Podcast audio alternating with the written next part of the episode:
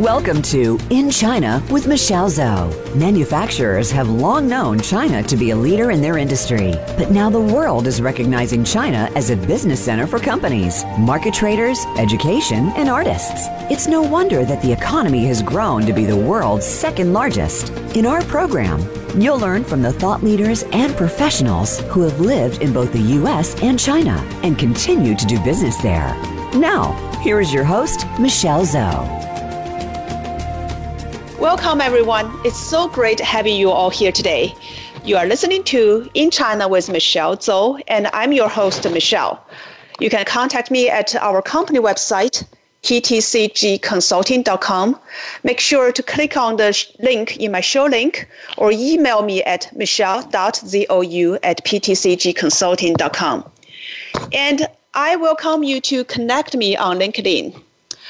Today, we have a wonderful guest, Jim Fredricksen on the show together with me.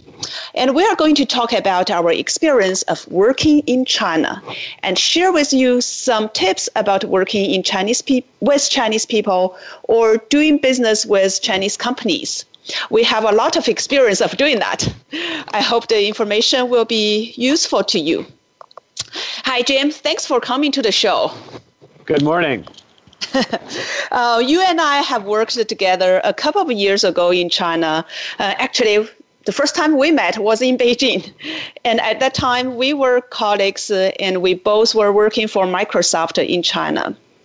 Uh, now we are working together to help companies to expand their business to China. So, to start, uh, could you please first tell our audience a little bit more about yourself? Sure. I've been in the technology business for a number of years. Um, most recently, I'd spent uh, approximately 16 years with Microsoft and was involved with the OEM business there, managing uh, license agreements with major computer manufacturers, uh, server, storage, PC, and mobile around the world. Um, I first uh, visited uh, China and Asia in the early 2000s and I was managing sales, marketing, and technical teams located in, in Shenzhen, Japan, and Korea, as well as in the US, LATAM, and Europe. Uh, in 2012, I was, I was selected to lead a 50 person sales and marketing team in Beijing for Microsoft's OEM division.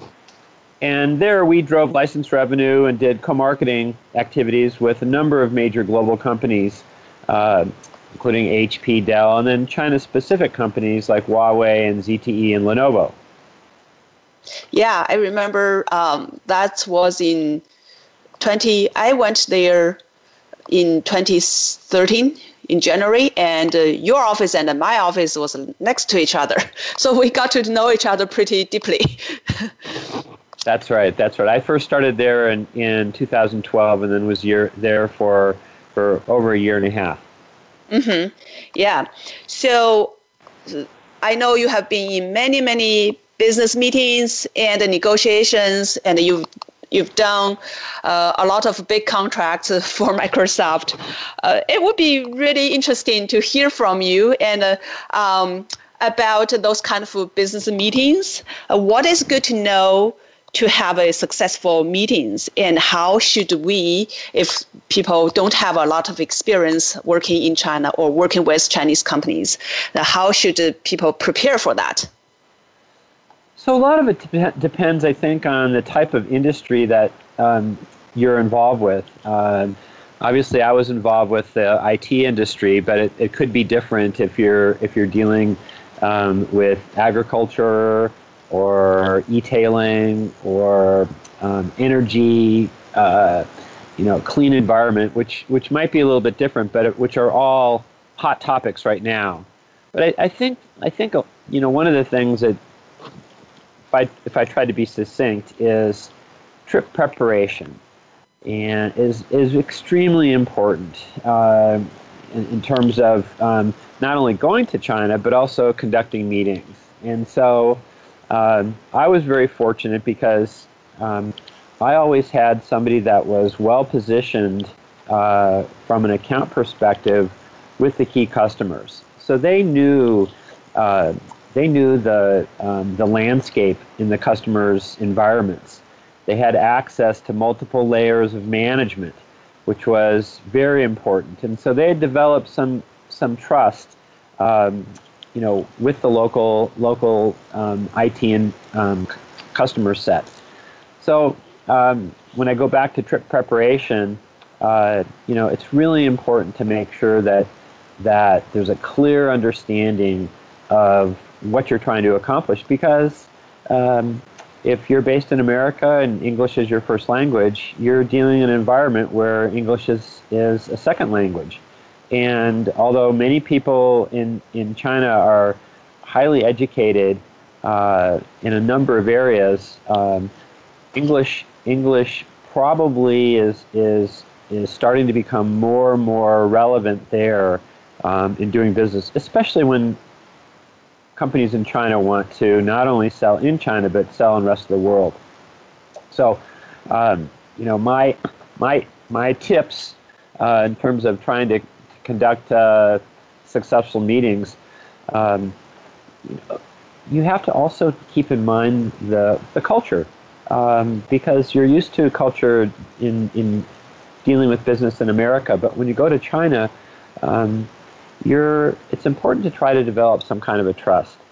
So, I mean, one of the things that I, I tried to do was see if it'd be possible to have some type of a social get together uh, the day before to meet key people that were going to be involved in the meeting, um, so that we could, you know, double and triple confirm the meeting objectives and and get to know um, some of the people, maybe exchange some business cards ahead of time, and find out a little bit about them um, outside of the work environment. I found that that was extremely beneficial uh, to to begin the establishment of trust.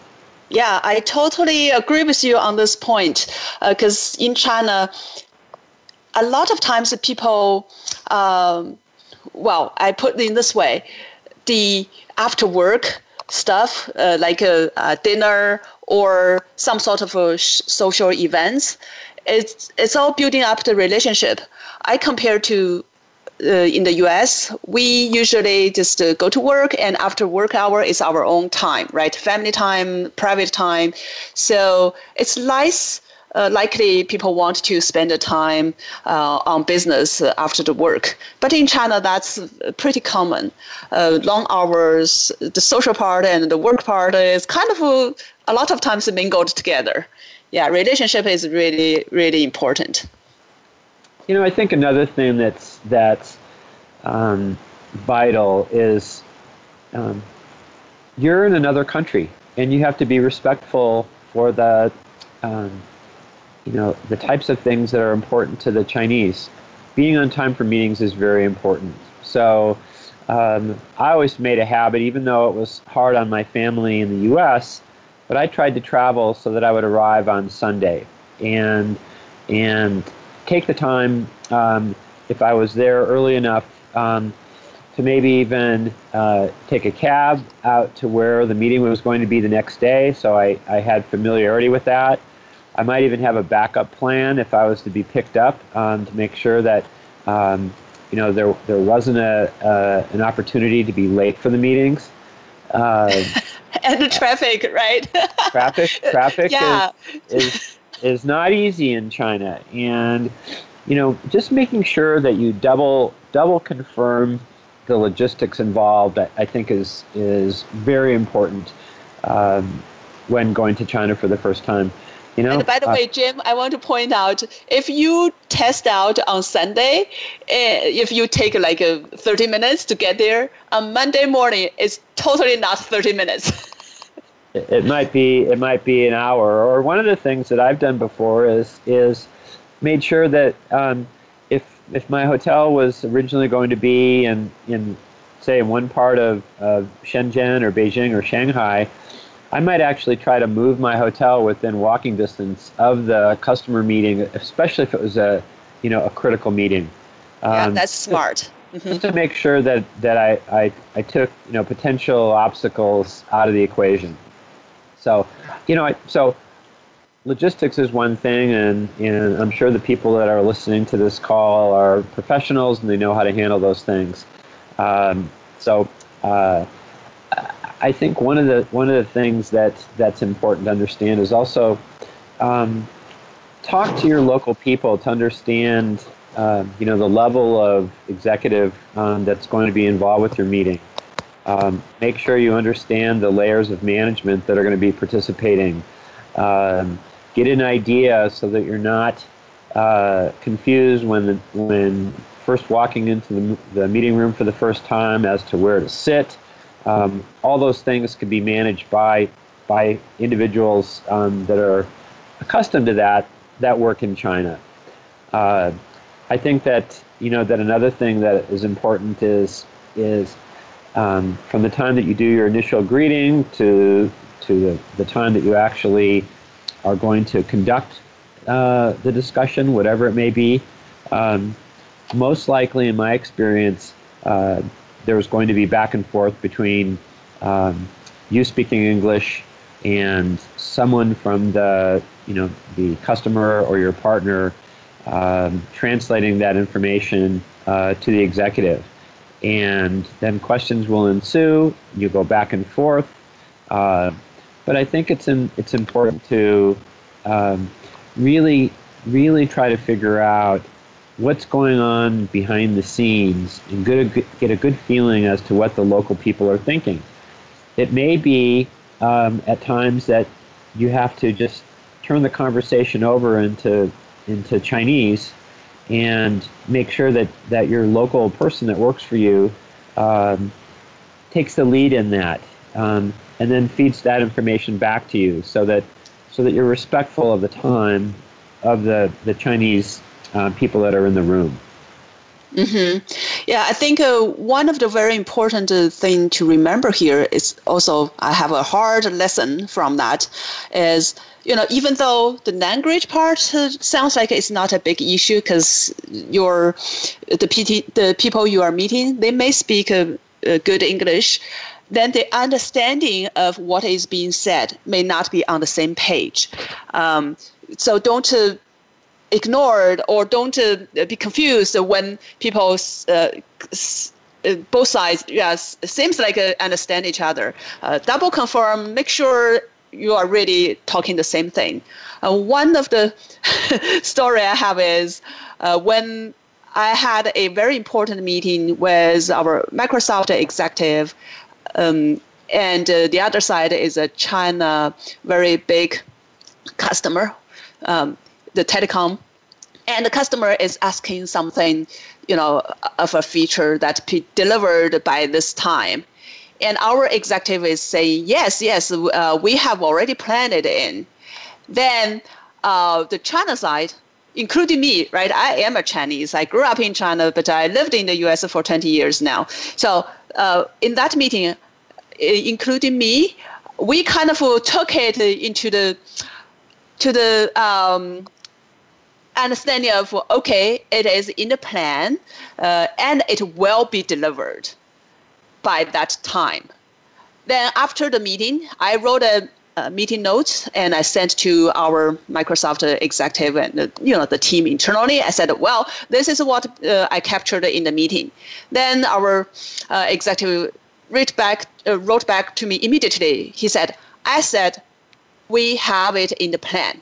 But I didn't say this will be delivered exactly, or I didn't promise this will be delivered on this day. We will try, we will work on it, but it's a plan. See, there's a little things like this. just to make things um, sometimes the understanding is not on the same page that's a great i mean that's a great example because um, you know at the conclusion of meetings you can confirm what you heard one of the things that I found effective is if if there were action items that you wanted to take, um, those were you know typed up during the meeting. They were written down on a whiteboard while the meeting was going on, and um, so at the conclusion of the meeting, you simply went back to the whiteboard and said, "This is what we agreed to." Points one, two, three, four, five. Those were actually then, like you said, summarized in some type of an email sent to all parties. If there was anything else that was needed to be added to that, or any any um, misconceptions surfaced, they could be dealt with. I think you know one of the thing that was with when you start dealing with um, Chinese and also the double confirm is that words that we use in America may not may have the same meaning in Chinese. And mm-hmm. so, you know, one time I was asking um, what the business objectives were from one executive, and he was reluctant to give me information. And so I noticed when I walked into the building that there were pictures of all these people in the company that had been honored by their company leadership. And so I, I said, What would it take for you in working with us so that your picture was on that wall? Well, the customer laughed. He thought that was um, wonderful. It was a situation where um, he knew that I was interested in, in supporting him and making him successful. And then he, he provided the information that we needed so that we could build our business plan. Mm-hmm. So. I assume in your example, the word objectives has been translated maybe in some way that um, it's not, uh, you know, the same meaning as you wanted to deliver. That's why they didn't really yeah, uh, feel comfortable he, I, to tell you their objectives, right? I think he felt like it was I, I was asking for something that, you know, might violate, um, you know, company confidentiality standards or you know, something that, you know, had a personal meaning to him. But once we cleared that out, it, it paved the way for, a, for better understanding. Mm-hmm.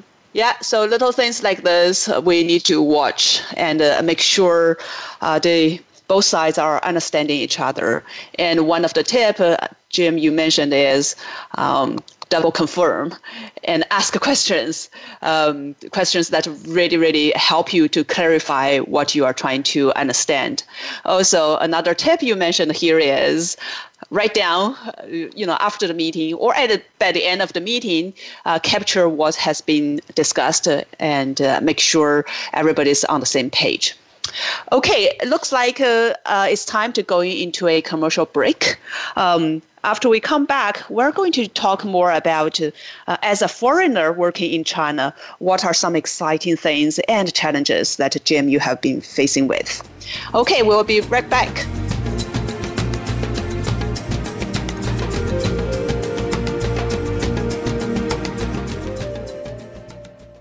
Become our friend on Facebook. Post your thoughts about our shows and network on our timeline. Visit facebook.com forward slash voice America.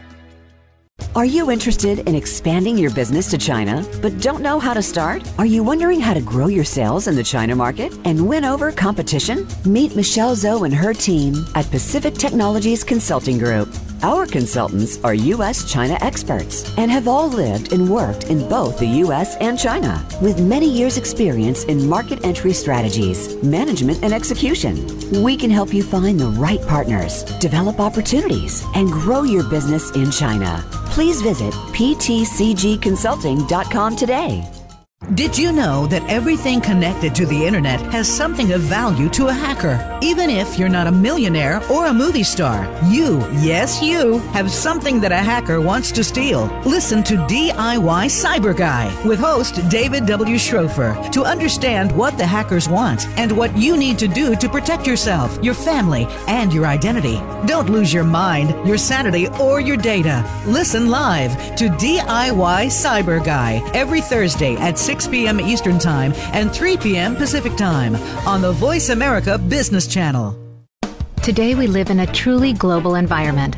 Business can more easily be conducted now in almost any part of the world. How do you, as a business owner or professional, navigate the ever changing business landscape? Tune in to Leadership Beyond Borders with host Kimberly J. Lewis. With a worldwide resource of guests, you'll find out what opportunities and challenges surround diverse and virtual organizations. Listen live every Tuesday at 3 p.m. U.S. Pacific Time on the Voice America Business Channel.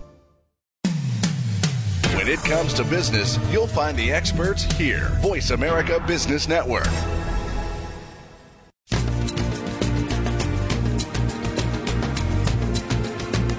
You are listening to In China with Michelle Zou. To call into our program today, please call 1 866 472 5790. That's 1 866 472 5790. You may also send an email to info at ptcgconsulting.com. Now, back to this week's program. Okay, so we're back. Um, this is uh, continue with in China with Michelle Zou, and I'm with Jim here. So, Jim, uh, as a foreigner working in China and leading a team there, what are some challenges that you have faced in terms of getting business done? So I think one of the one thing that happens, let's say that you're based in the U.S. and you know you're dealing with teams that are actually um, sitting in China. Um, if you're not if you're not there on a on a hundred percent basis, you're going to have to deal with time zone issues, and so and be sensitive to the fact that you know you're 15 to 17 hours time zone difference, you know, depending on the time of the year, and so. Um, you're going to have to set up a working relationship where um, at some point someone's going to have to either stay up late or get up early. And I think it's it uh, um, it's incumbent on the management to try to figure out a working relationship that um, works for both parties involved. Um, obviously, the use of technology like like Skype and you know um, electronic communication can help in many ways, but I think it's one thing is is is to make sure that you set up a, a regular um, kind of rhythm of your business um, in order to, to try to make it successful. I think another thing that's um, is is really being clear on you know what are the what's the strategy for trying to do business in in um, whatever industry that you're in. Um, what are the objectives? Be clear on those. Uh, make sure that both parties have bought off on that so, you know, whether you give templates to people that say, you know, here are the goal, strategy, objectives that you have, um, that's one thing. But then also, it's really important to, ex- to execute. So I think that that's, that's something that when you take a look at um, making sure that um, you're meeting your objectives on time, you're doing the things that are necessary um, to execute in a proper fashion. When it, when it when it gets it down to the point of actually trying to, you know, have you and your team close business, um, you know, I talked about that a little bit more in terms of the preparation and the and the strategy, but um, having someone in China that you trust implicitly is is very important um, because they're they're going to be the feet on the street, and you're going to be relying on them to be successful. And so, um, you know, when you go through your interview process, um, again, make sure that you're hiring the, the type of people that have had access to the leadership and, in the types of clients that you're working with before. Um, when you're actually trying to, um, you know, get projects or business done, there'll undoubtedly be numbers of different management layers that are involved. And, um, you know, just as an example, one time we were trying to close a contract and we thought we were at the um, the twelfth hour, ready to close it, and um, so we said, "Okay, are you, you know, Mister So and So, in a position to sign the contract?" Um, and they said, uh, "Yes, I am." And I said, "Great, we'll put your name on the contract." Well, wait a second. No, my name actually doesn't go on the contract. He said. So we actually had to dig deeper to find out who the executive was, whose name would actually appear on the contract and then go through a process of making sure that that person could actually sign so we could close the deal. So again, um, you know, finding the right level of authority, um, making sure that you've um, you're really clear on communication is vital. Yeah, I want to add to this point. Uh, a lot of times in Chinese companies, the decision maker is the person really on the very top.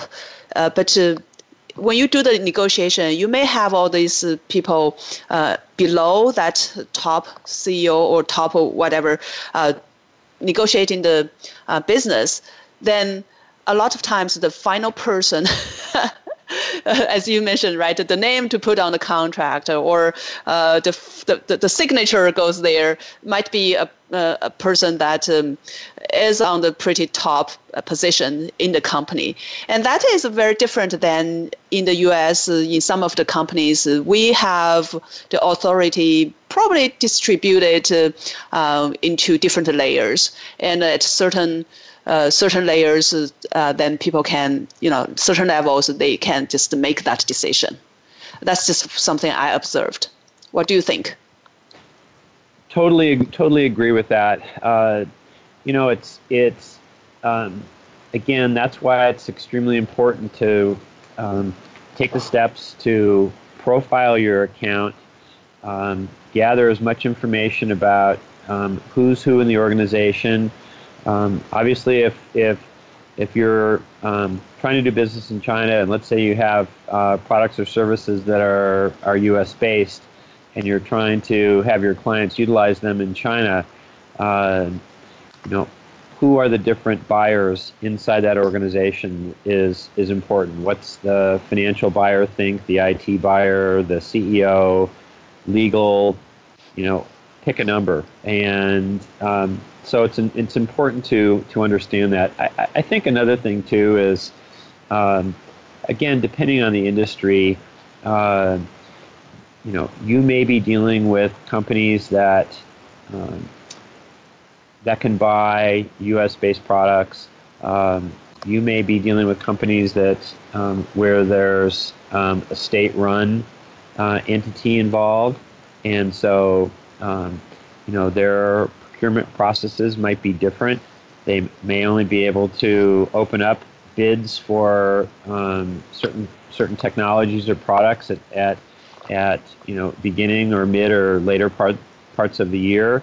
Um, so you need to be aware of that. Um, you really have to understand the lay of the land. It's it's like if you're going to climb a mountain, you would not want to go and climb the mountain without you know 100% uh, preparation. Mm-hmm. Yeah, I think another thing really important here is um, we need to you need to find people who really know the local market, uh, have the relationship, um, understand how business is done in China to help you uh, be successful. And for Microsoft, uh, you know, big companies like Microsoft, uh, we have a team of people inside China. Uh, we hire great people.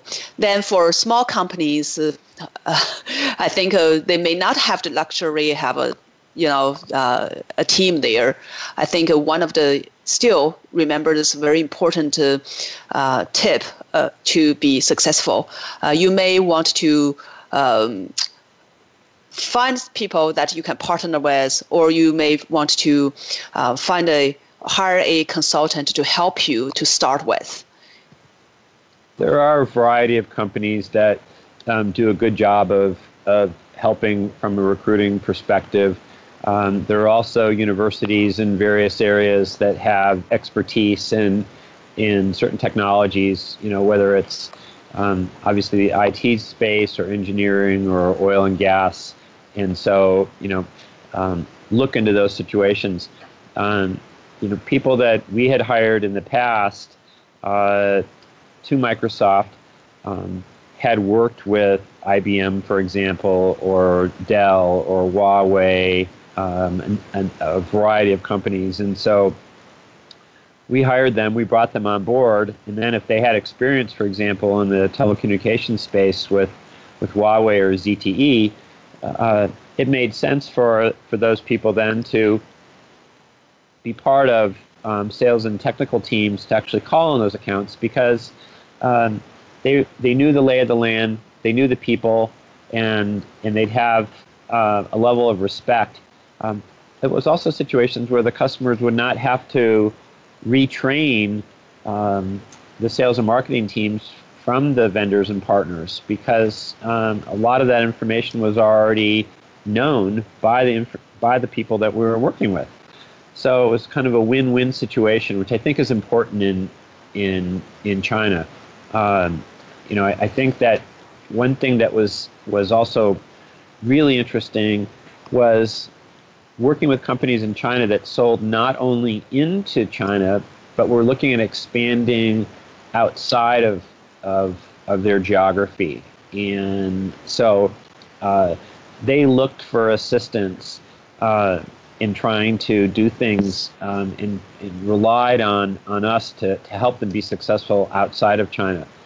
Uh, and, and that was something that was, that was very interesting because even though there's a lot of, of consumption, there's a lot of internal growth in, in China, um, they're also looking at, at building companies that, that can excel outside of China. And I had a chance to work with a number of companies that fit into that category.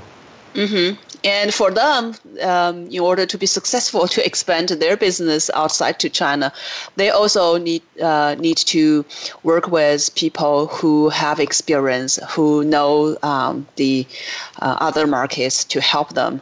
Uh, it, not just on that part, it's also very important on the people um, part, you know, how do you work with people in a different market, uh, understand their mindset, understand the way of uh, conducting business, and the relationship building.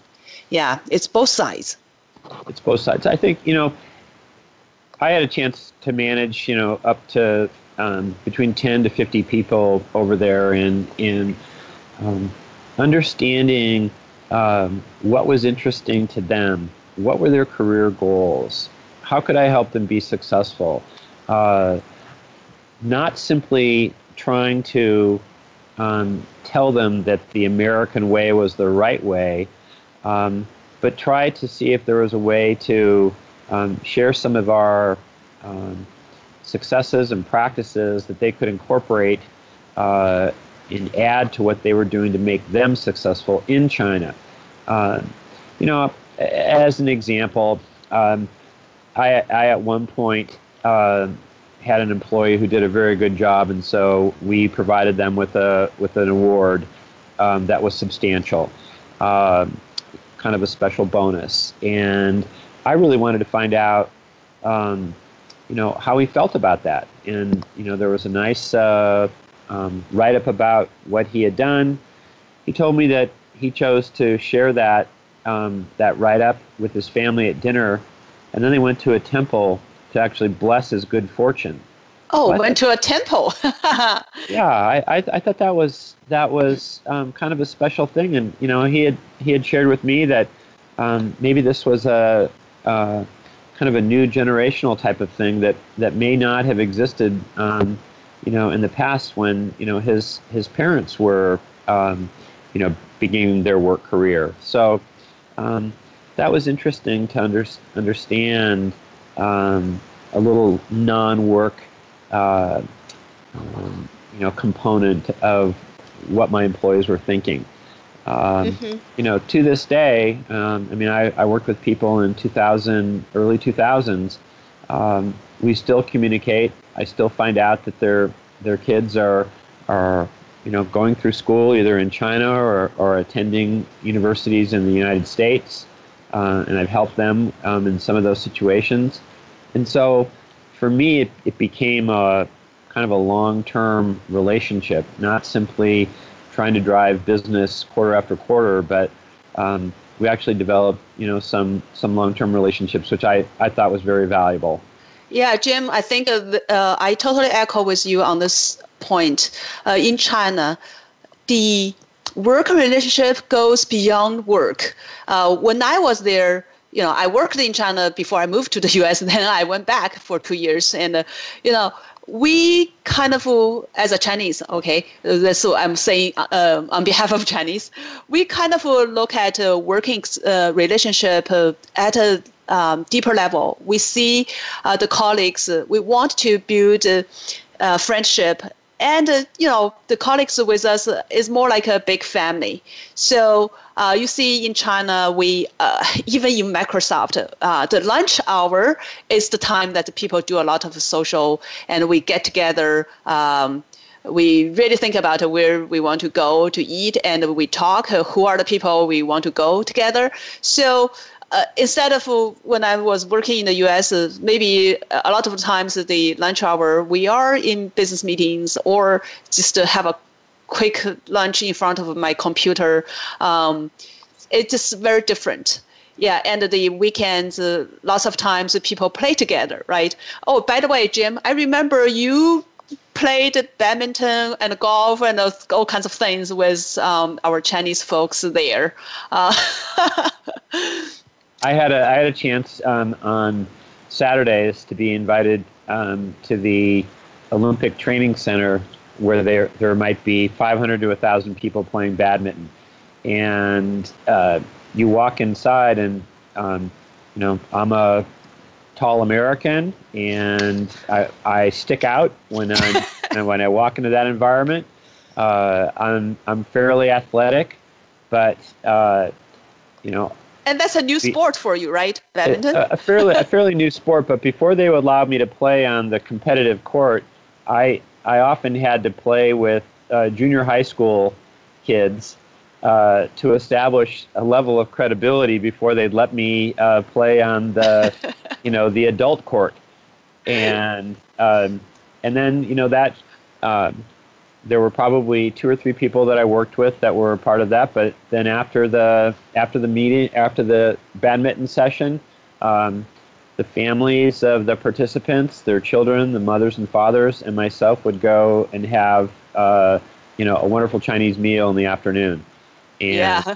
and so it was again a chance to um, get involved with their cult with the culture, and Right. um, you know a little bit different than than in America. Yeah, you mingled pretty well because I uh, was in some of the activities together with you, and I saw you. You know, you stick out because how you look and your height, but uh, uh, you mingled well with our Chinese folks there. Okay, uh, we will take another quick uh, commercial break, and we will be right back. Uh, I want to talk more about the exciting part, as well as what kind of opportunities for American companies that um, uh, you have seen in in the China market. We'll be Sounds right good. back.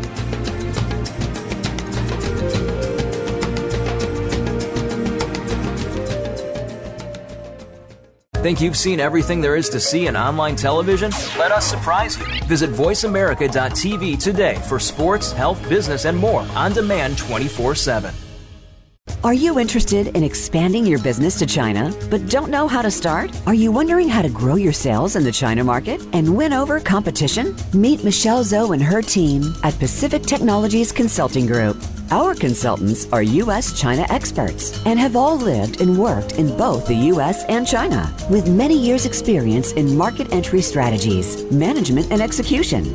We can help you find the right partners, develop opportunities, and grow your business in China. Please visit ptcgconsulting.com today. Each week, Larry Sternberg joins Dr. Kim Turnage to explore management issues from culture to discipline in managing to make a difference. Join Talent Plus for 60 minutes of dynamic conversation, including real life management examples helping you manage teams across the globe. This series airs on Voice America, the business channel, Thursdays at 5 p.m. Eastern, 2 p.m. Pacific. Managing to make a difference every Thursday afternoon with Larry Sternberg and Dr. Kim Turnage. Skilled migrants throughout the world can face a variety of challenges. Many times they settle for jobs that are below their skill level because their education and qualifications are not recognized. Do we need local experience in a global world? Join host Alma Besserton for the Global Workplace.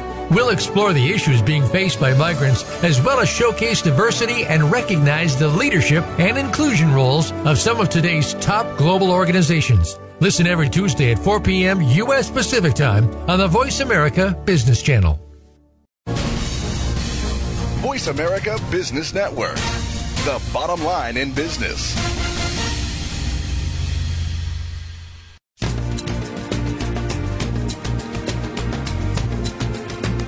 You are listening to In China with Michelle Zou. To call into our program today, please call 1 866 472 5790. That's 1 866 472 5790. You may also send an email to info at ptcgconsulting.com. Now, back to this week's program. Okay, we're back.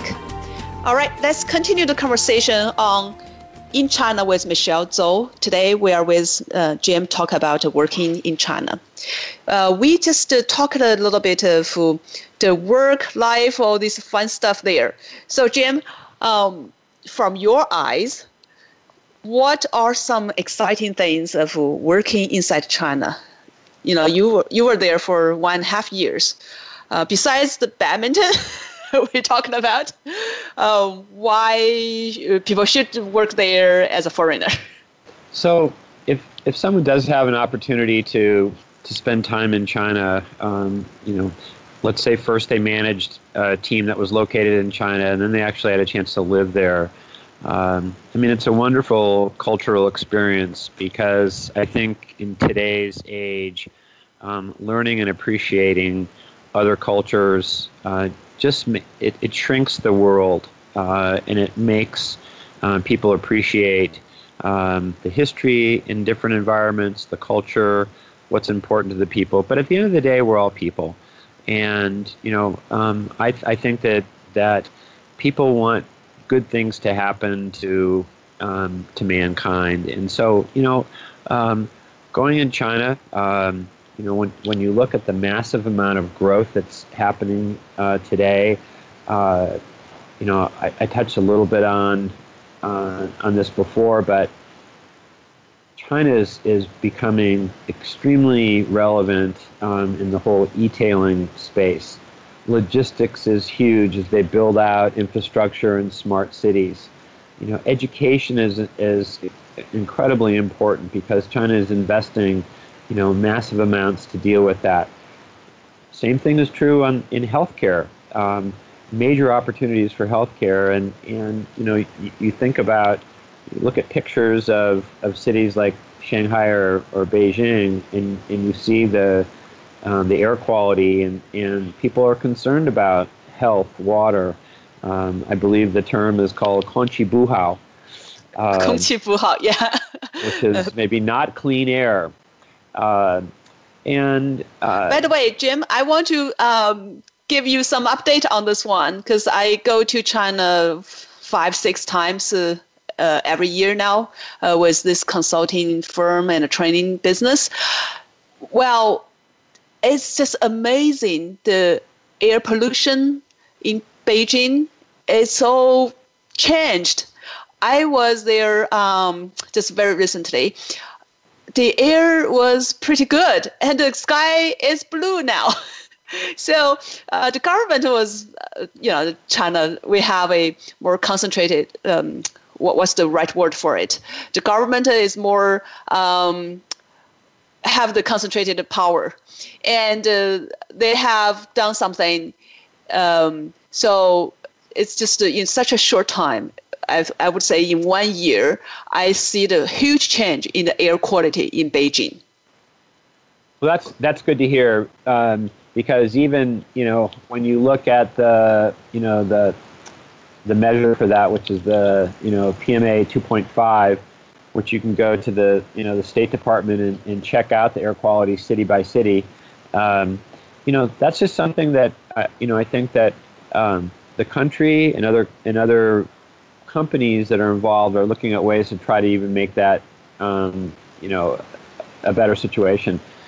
Clean air, uh, clean energy, um, you know, uh, improved agriculture, um, wealth management is, is really important. I think there's a lot of, of opportunities there. I mean, I looked at a, a McKinsey article recently that talked about doing business in China, um, and you know they have updates every year or so.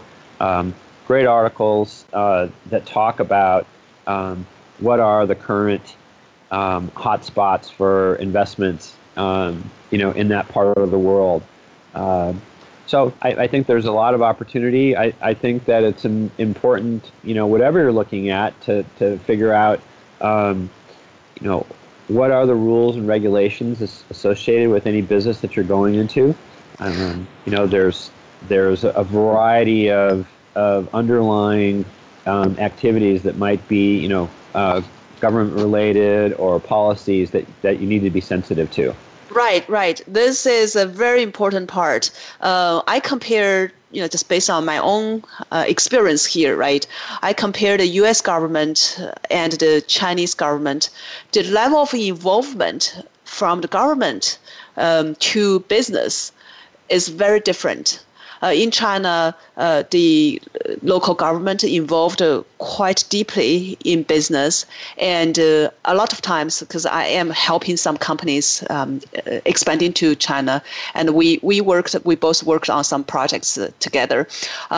A lot of times we want to take a look at what are the policies as well as what kind of support that the government is uh, providing. Uh, sometimes it's funding, not just uh, you know policies or um, regulations. They may provide some funds to help um, to help us introduce some technologies or some sort of business or uh, people uh, from overseas to China. So that's um, uh, that that kind of involvement can really help your business be successful. Or if you don't really uh, understand this, don't follow this, you may not be successful there. So, I mean, it, I think it's uh, no matter what industry that you're involved with, um, you know, obviously there are business opportunities that are exciting. Um, and it also becomes a personal choice. How much do you want to invest if you're going to spend time in China? You know, will you take the time to try to, to learn some level of, of Mandarin? Um, I, I took classes three nights a week for, you know, about a year uh, and still I was just you know scratching the surface of of uh, of my Chinese. Um, You're not bad. You you could get around and you could order food in restaurant. talk, I could talk to doctors. I could talk to the taxi drivers. I could I could do general pleasantries with with customers, and so they appreciated that. But you know when it when it came time to actually negotiating in Chinese, um, in order to speed deals off um, that was a situation where you know my team and my supervisors had to jump in to actually um, you know get the job done. I mean, I would help give advice, but at, at some point, if I was a if I was fluent in Mandarin, it might it might have helped you know a great deal more. I think another thing that's important is is um, it's very e- easy just to adopt Western standards when you go to uh, China. You can um, have a, a driver. You can go to Western restaurants for meals. You can shop in Western locations and do all those things. But um, I thought one of the exciting things was, you know, to buy a ten dollar bicycle, to spend ten dollar bicycle, to spend spend my weekends, um, you know, riding uh, throughout Beijing, uh, and I logged, you know, hundreds of miles in in, in during my time there whether it was uh, snowy, rainy, or sunny. Um, you know, uh, having having the opportunity to to take a uh, a bus um, from Beijing over to Haidian for ten to fifteen cents was kind of yeah. interesting. Or I could spend you know ten to fifteen dollars on a taxi um, to do the same thing.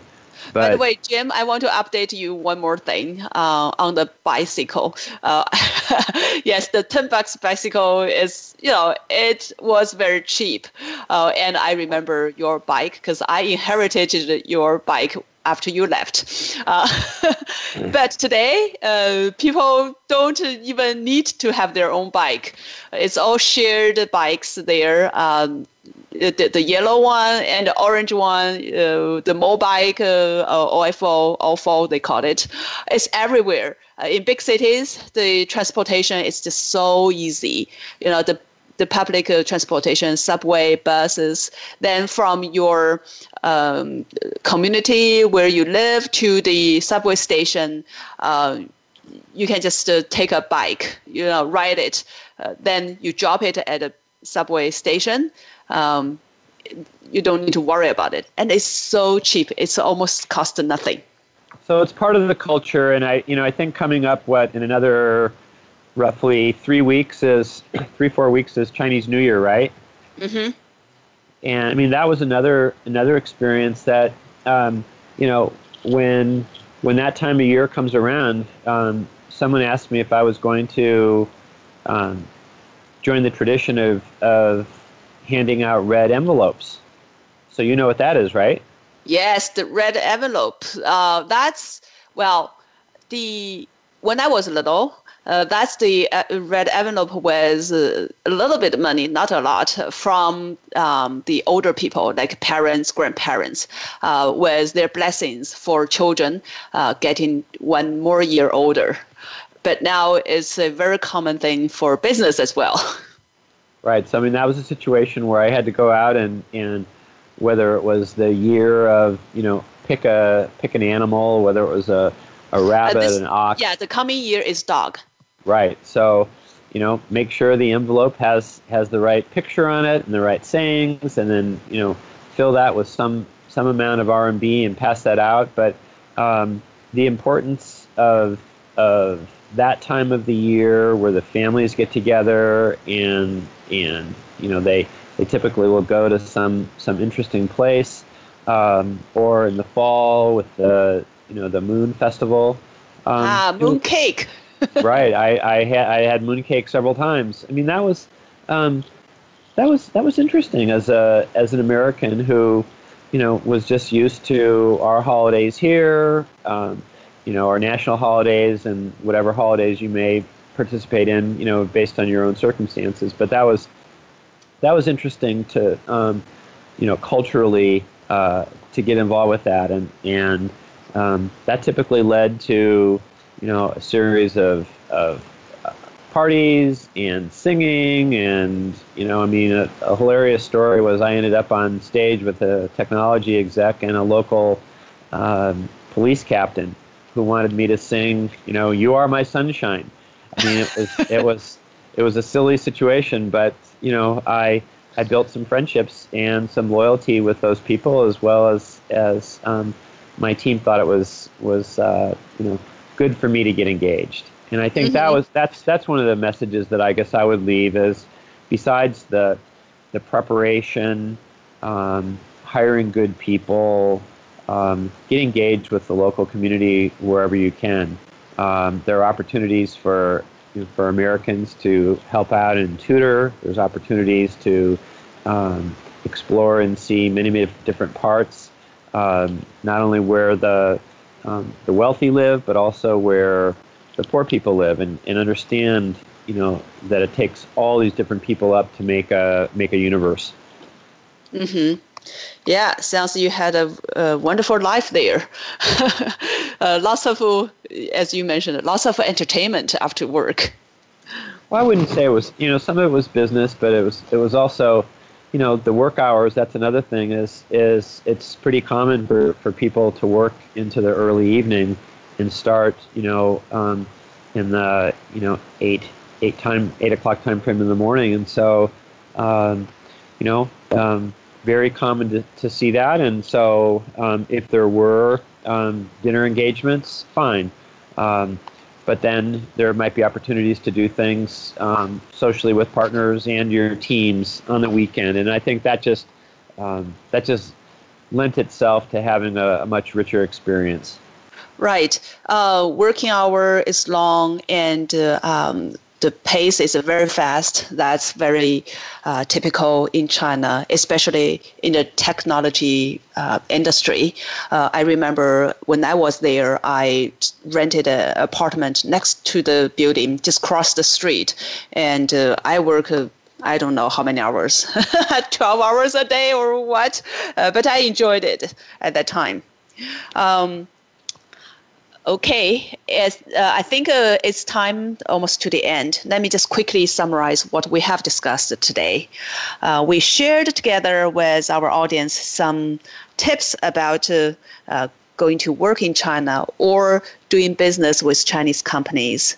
Uh, that includes how do you prepare for your trip and how do you prepare for your business meetings and uh, some important parts here is uh, you really want to develop a relationship with uh, the Chinese company or the people you are going to work with, uh, develop the trust. And um, Jim, you mentioned a great point that respect, right? You, you said uh, respect people, respect the things that uh, are important to the Chinese people. So go a little bit outside of just the work. Um, I think uh, another point we made here is uh, it's very important to get help. Uh, either by hiring the right people uh, in China to help you uh, for your uh, business, or if you don't want to hire mm, people there right away. Uh, you can find uh, help from uh, consulting firms or from universities, from friends, from partners. so it's very important to get that kind of help use your net use your network yes is, is extremely important and And you know, just another little thing, um, you know, um, do some study ahead of time. What what's the typical attire um, required in your customer meetings? Um, our business cards in Chinese and in English um, uh, likely to help out? Um, could you actually um, provide um, presentations in both English and Chinese and do that translation to try to, to speed the process? Yeah, um, totally. Have those kinds of things in mind, I think, is really important. Okay, that's great. Well, I want to uh, thank everybody so much for having been here together with us. And we have talked about working in China today. Uh, I want to send a special thank you to our wonderful guest, Jim Fredricksen. Uh, and you can also find more about uh, Jim's background on LinkedIn and follow him from there. You are listening to In China with Michelle Zou. And next week, we're going to talk about the booming e-commerce market in China and how you can leverage e-commerce to market and sell your products there. See you next week. Thank you for tuning into In China with Michelle Zou. Please join us for another edition next Thursday at 7 p.m. Eastern Time and 4 p.m. Pacific Time on the Voice America Business Channel. We'll talk again next week.